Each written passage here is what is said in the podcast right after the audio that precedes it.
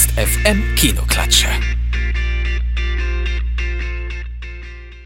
Tag gesagt und moin, ihr hört Ernst FM und hier kommt die Kinoklatsche. Wie sind wir nur hier gelandet? Die Bude riecht nach Klöten.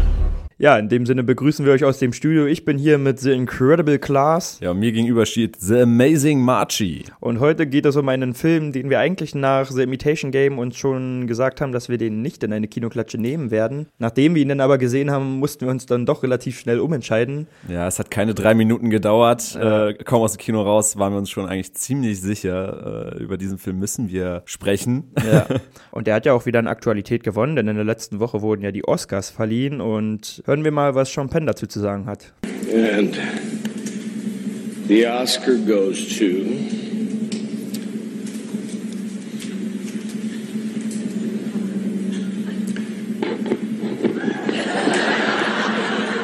Who gave this son of a bitch's green card? Birdman. Genau, nachdem Caprica letztes Jahr als 12 Years a Slave tatsächlich bester Film geworden ist, habe ich meinen Glauben an die Oscars wieder gewonnen. Bester Film dieses Jahr wurde tatsächlich Birdman. Oder die unverhoffte Macht der Ahnungslosigkeit. Oder The Unexpected Virtue of Ignorance. Ja, aber der Oscar für den besten Film war nicht der einzige, den er abgestaubt hat, sondern er war eigentlich der Gewinner des großen Abends mit insgesamt vier Oscar-Preisen. Genau, unter anderem auch fürs beste adaptierte Drehbuch. Ach nee, nicht adaptiert. Da, da, da. Nein, es war das Originaldrehbuch. Ja, Und Original. beste Kamera, sehr verdient. Auf jeden Fall, darauf kommen wir auch noch zu sprechen. Bessere Kamera konnte nur an Birdman gehen, das ist schon vollkommen zu Recht. Und der beste Regie-Oscar ging ebenfalls an Alejandro González Inarritu. Genau der sag ich mal. ja, ist jetzt nicht schlimm, wenn ihr von dem Namen noch nie gehört habt. Ich auch noch nicht. Äh, aber ich glaube, Marci, du kanntest schon zwei Werke dieses Ausnahmeregisseurs. Genau, von Iñárritu, ich hab's jetzt langsam auch drauf, äh, stammt nämlich unter anderem Beautiful mit Javi Badem, der da eine ziemlich gute Figur macht in diesem Film und Babel. Beides jetzt Filme, die ja nicht schlecht sind, sage ich mal, aber mich absolut nicht vom Hocker gehauen haben, die ziemlich langwierig sind und ja, ziemlich schwer zu verdauen und eigentlich jetzt keine Meisterwerke im Gegensatz Gegensatz zu Birdman. Auf jeden Fall. Birdman profitiert da ganz eindeutig auch von seinem ausgezeichneten Cast. Also das muss man mal wirklich sagen. Wir ja. sagen das oft, aber in diesem Fall ist es mal wirklich ja. so. Obwohl der Cast irgendwie nicht dazu beigetragen hat, dass es der Abend von Birdman war bei den Oscars, weil keiner der Schauspieler, es waren zwar drei in vier Kategorien nominiert aus dem Cast äh, von Birdman, mhm. aber keiner hat den Oscar abstauben können. Traurig eigentlich fast schon ein, ein Drama in sich. Die Hauptrolle wird ja hier gespielt von Michael Keaton. Der ähm, für mich der Favorit war auf den Oscar für die beste Hauptrolle, für die beste ja, männliche Hauptrolle. Er hatte sogar schon, das kann man, konnte man danach mal auf Videos sehen, äh, seine Oscar-Rede schon in der Hand. Ja, saddest musste, moment ever. Ja, musste sie wieder einstecken. Also es ist trauriger, als äh, Leonardo DiCaprio oder jedes Jahr ja. die Oscars an jemand anderen gehen ja, sieht. Das war schon ein, ein sehr bitterer Moment. Auch wenn wir es Eddie Redmayne, ja, ja, ich würde nicht sagen gönnen, aber. Können es schlecht beurteilen, aber ich hätte es eigentlich Keaton so unglaublich gegönnt. Also er hat es einfach verdient, er hat brillant gespielt. Aber es waren auch andere aus dem Cast nominiert, so zum Beispiel sein Kollege Edward Norton, der war als bester männlicher Nebendarsteller nominiert. Ja, ihr kennt Edward Norton wahrscheinlich aus Fight Club. Oder tausend anderen Filmen, in denen er einfach nur eine, eine gute bis exzellente Leistung immer ja, gebracht hat. Schon ein, schon ein ziemlich genialer Schauspieler und auch hier Fall. wieder eine absolut geniale Vorstellung, die er liefert, inklusive Ständer. da habe ich mich danach tatsächlich ziemlich, gefragt, ob das, ob das gefaked war oder ob er wirklich gerade einfach so, oh, okay.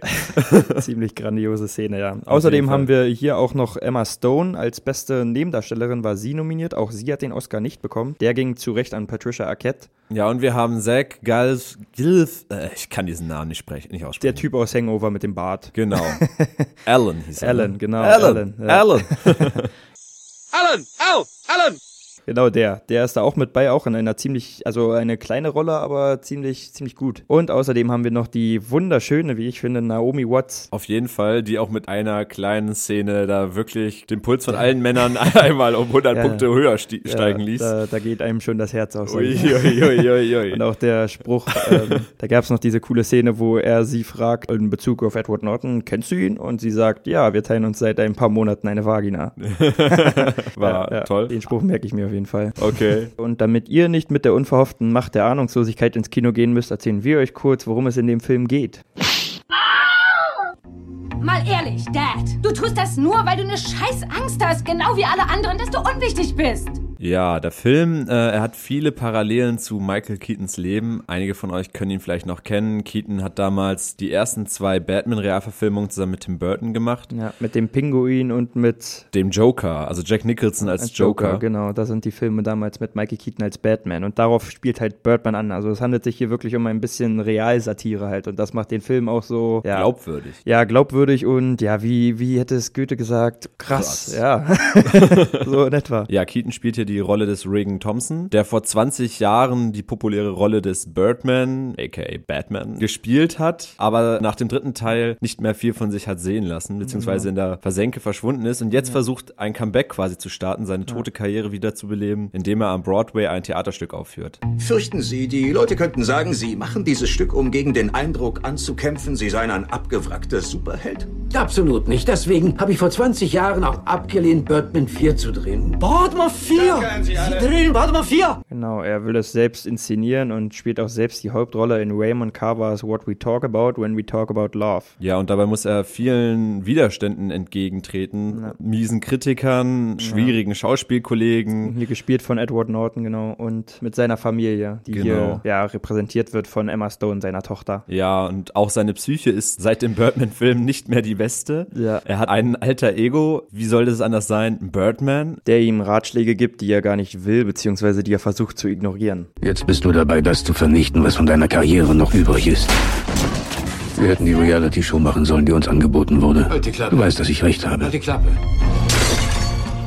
Es sind ja auch nicht unbedingt die besten Ratschläge, möchte man meinen. Und außerdem ist Regan Thompson eine, ja, in seiner Weltanschauung anscheinend eine sehr einzigartige Person, denn er hat übersinnliche Kräfte. So, auf einmal fliegen Stühle durch die Gegend. Thompson scheint schwebend im Raum zu sein. Und man weiß nicht immer genau als äh, Zuschauer, ob er jetzt wirklich Superkräfte hat und die anderen es einfach nicht mitgekriegt haben oder ob das nur wieder seine Psyche ist oder was da gerade abgeht. Wenn wir einfach nur nach dem Film gehen, dann hat er übersinnliche Kräfte. Ja, auf jeden Bloß Fall. leider wendet er sie nie an, wenn jemand dabei ist. Sondern nur, Genau. wenn er allein im Raum ist. Ja, aber bevor wir noch weiter über die Tiefen und Metaebenen der Story jetzt schon sprechen, kommen wir doch erstmal zu unserer Bewertung. Ja, auch wenn ich mir in so einer semi-seriösen Sendung wie unserer irgendwie ein bisschen blöd dabei vorkomme, aber zu meiner Punktevergabe kann ich halt einfach nichts anderes sagen als das, was ich jetzt machen werde. Ich gebe dem Film einfach nur 10 von 10 Sternen. Ich kann einfach nichts abziehen. Skandal! Ja, bevor die Bildzeitung jetzt noch eine Kampagne gegen uns startet irgendwie. Nein zur Kinoklatsche. Genau, und ihr irgendwie Selfies mit dieser Überschrift machen sollt, um diese dann zu posten und eine Hetzjagd auf uns zu veranstalten, frage ich doch lieber mal Klaas, was er zu dem Film sagt. Ja, also ich weiß, wir hatten ursprünglich diese Sendung aufgebaut, weil wir beide öfters mal andere Meinungen haben. Aber in diesem Fall tut's mir leid. Ich muss dem Film auch 10 von 10 geben. Unerhört. Ja, und ich- er hört, also ich, es ekelt mich quasi an, ja. Ja, du ekelst mich auch manchmal an. nee, nee, also man kann einfach nichts finden an diesem Film, finde ich zumindest, was wirklich negativ ist, was ausreicht, um auch nur einen halben Punkt zu entfernen. Und deswegen kommen wir jetzt einfach mal zu unseren Pluspunkten. Ja, und mein erster Pluspunkt ist ein riesig fetter, denn es ist eine einzigartige Idee gewesen und hat ihnen auch einen einzelnen Oscar eingehandelt, nämlich den Oscar für die beste Kamera. Der Mensch, der das da gemacht hat, hat auch letztes Jahr schon den Oscar für die beste Kamera bekommen, aber hier hat er sich halt einfach nochmal selbst übertroffen, denn Birdman ist Im Stile eines One-Takers aufgenommen. Genau, also es gibt keinen sichtbaren Schnitt in diesem Film. Man hat das Gefühl, dass es immer nur eine Kamera ist, die von Anfang bis Ende die Protagonisten verfolgt, quasi. Also kein einzelner Schnitt, irgendwie Perspektivenwechsel, sondern die Kamera schwingt mit. Genau, jeder lange Gang wird mitgefilmt. Es gibt quasi nicht den Moment, dass Szenenbild A in Szenenbild B äh, rübergeschnitten wird, sondern man sieht die immer, wie die Figuren sich dahin bewegen. Das ist genial. Dadurch Ja. wirkt der Film wie ein Theater eher. Auch diese guten Kamerafahrten durch diese engen Gassen in, diesen, in diesem Theater, was so diesen Tunnelblick symbolisiert, auch von Keaton beziehungsweise von Regan Thompson. Das ist einfach grandios gemacht und hat halt wirklich ein, ja, dadurch kommt ein, Ein ein. Feeling rüber, ein Flair rüber, das eigentlich vollkommen einzigartig ist, ja, und das diesen Film einfach nur wie ein ja, großes Erlebnis machen lässt. Ich ziehe meinen Hut, beziehungsweise ich ziehe deinen Hut schon mal einfach nur für diese Kameraführung. Ja, dann gib, diese ihm, Bilder. dann gib ihm mal wieder, weil Ja. ich möchte jetzt äh, auch meinen Hut quasi nochmal ziehen für äh, meinen allergrößten Pluspunkt. Und ich finde, es ist ein Skandal fast schon, dass diese Leistung nicht gewürdigt wurde. Michael Keaton und der Oscar. Ich habe, glaube ich, seit Ewigkeiten nicht mehr eine so überzeugende, also so eine so geniale schauspielerische Leistung gesehen. Also ich habe ihn jede Emotion wirklich abgekauft. Jeder Irrsinn in seinen Augen wirkte perfekt. Vor allem halt auch so gut, weil man ja Keaton schon ewig nicht mehr gesehen hat. Das ist Ja. einfach so das Comeback des, äh, des Jahrzehnts. So. Wenn nicht sogar des Jahrhunderts schon. Aber gut, das Jahrhundert ist noch jung, Das aber. Jahrhundert ist noch ziemlich jung, ja. Ja, gut, aber boah, meine Güte. Also, Also Keaton hier klar ein absoluter Pluspunkt in diesem Film. Und was ich auch noch habe, und das habe ich auch damals ja in meinem Tweet nach dem Film gepostet, wenn dieser Film bester Film wird, dann gewinne ich meinen Glauben an die Oscars wieder. Und das ist so, weil auch dieser Film eine Metaebene hat, endlich mal. Also es gibt auch noch, Eine? es gibt auch noch im, ja, sagen wir mal, Mainstream-Kino wirklich Filme mit einer Metaebene, die wirklich zu überzeugen weiß und die einen wirklich abholt, die halt auch für jeden, der aufmerksam guckt, auch verständlich ist und grandios. Also es gibt so viele Szenen, wo man so viel rausholen kann, wo man so viel drin sieht. Ich, ich erinnere bloß an die Klopapierszene.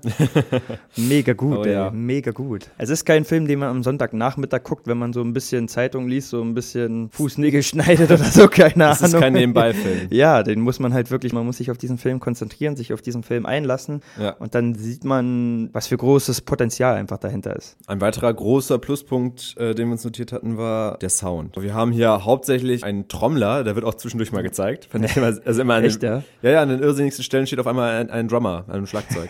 Einmal da in der Küche da zum Beispiel. Und äh, auf jeden Fall, der spielt immer sehr äh, disharmonisches und auch alle anderen Instrumente, die mal zwischendurch reinkommen, sind sehr disharmonisch. Ja. Also es, es geht, es ist totales Musikchaos. Man kann so ganz grob höchstens noch eine Art Ordnung darin ahnen, aber total verwirrend. Ja. Und das passt halt mega gut zu Keatons Psyche und ist mal eine schöne Abwechslung zum ewigen sonstigen Begleitgedudel. Es ist jetzt wirklich eine stimmige Musik und Absolut Ah. großartig, ja. super. Also was wir noch da haben, ist auch das Szenenbild. Also wir haben jetzt wirklich die Kameraführung, wir haben den Sound und das Szenenbild ist halt auch richtig gut. Es ist halt wirklich in einem Theater so. Ja, also, also auch jedes Broadway-Feeling, ja, dieses kleine Theater-Feeling, diese schmalen Gänge, Genau, und auch so. Äh, düstere Atmosphäre, so alles ist so ein bisschen abgedunkelt, bis auf die Bühne halt, die ist ausgeleuchtet und das ist halt, ja, es Ja. kommt halt einfach genial rüber. sehr stimmig. Aber ich glaube, wir, wir lobhudeln hier jetzt fast schon zu viel. Haben wir noch was? Ja, wir haben, also ich habe mir auch noch aufgeschrieben, dass die Dialoge halt auch einfach Ja, grandios natürlich. sind. Also es Natürlich. gibt halt wirklich, also ich weiß keine Szene, eigentlich sind alle Szenen, es ist ja eigentlich quasi eine Szene, dadurch, dass wir keinen Schnitt haben. aber, ziemlich. aber gehen wir jetzt mal von den inhaltlichen einzelnen Szenen aus, sind halt alle grandios. Also wirklich, und halt, die leben halt auch einfach von Dialogen. So, es ist Genau. von A bis Z großartig. Ja, wa- was man halt auch noch ganz groß schreiben muss, denke ich mal, ist das größte Mindfuck-Ende seit der Kreise in Inception, so bestimmt. Das, ja, also das, ist auf jeden weiß Fall ich ein, nicht, ob es das größte Ja, Mindfuck-Ende ist. Auf also- jeden Fall ist es ein grandioses Ende, weil es halt einfach ein offenes Ende ist. Und ich liebe offene Enden, weil es den Zuschauer wirklich die Möglichkeit lässt, Ja. diesen Film in seinem Kopf weiterzuspinnen. Nicht dieses vor verendete Tatsachen, vor verendete Moral auf jeden Fall stellen, so, sondern jedem so sein Ja. eigenes Ding machen lässt. Genau, in der ersten Sekunde hasst man noch den Regisseur dafür, dass das nicht aufgelöst hat und dann denkt man sich, ah, genial. Ja. Geil. Wir können keine Klatsche an diesem Film verteilen, Ja. aber wir bieten als Entschädigung als quasi. Entschädigung an, dass jeder, der irgendwie irgendwo Kritik an diesem Film vorbringt, von uns gratis die Klatschen bekommt. Könnt ihr euch dann gerne abholen. Wir hängen eine Liste aus. Ähm, Ja. Da dürft ihr euch eintragen. Wir machen dann einen Termin mit euch klar. Genau. Dann kriegt ihr unsere ganz persönliche Klatsche. Das mag jetzt ein wenig extrem für euch wirken, ist Aber- aber so. Ja, aber es ist so, genau. Ja, nachdem wir hier nur eine Viertelstunde in Halbsteifen hatten, aufgrund dieses grandiosen Films, können wir euch nur die größte Empfehlung in der Geschichte der Kinoklatsche aussprechen. Es geht wirklich um einen Mann, der ja nach seiner Rolle im Film so ein bisschen die Kontrolle über die Rolle im Leben verloren hat. Es geht um Wertschätzung und Anerkennung. Es geht auch um Kunst und vor allem die Kunstform Theater. Und ich denke, ein Film mit so einer großartigen Metaebene ist zu Zeiten von Michael Bay, Adam Sandler, Matthias Schweighöfer wirklich eine absolute Rarität. Und deswegen schreibt euch verdammt nochmal hinter die Löffel, diesen Film zu gucken. Ihr könnt ihn sehen im Anzeiger Hochhaus in diesem Kino dort. Das ist übrigens ein sehr, sehr schönes Kino und er läuft auch im Raschplatz. Dort läuft er aber im O-Ton. Ja, Genau. das tut er. Ja, und wie, wie können wir jetzt am besten eine Kinoklatsche zu diesem grandiosen Film irgendwie adäquat beenden? Ich weiß es nicht. Du bist Birdman. Du kannst diese Kinoklatsche wenden. Du bist gut darin. Du schaffst das. Ja, ich glaube, ich nehme das doch aus dem Film. Ja. Du bist Birdman. Du bist ein Gott. Das ist besser, denke ich. Und jetzt der Aufsatz zur Grenzen, du machst mir Angst. Okay, Entschuldigung.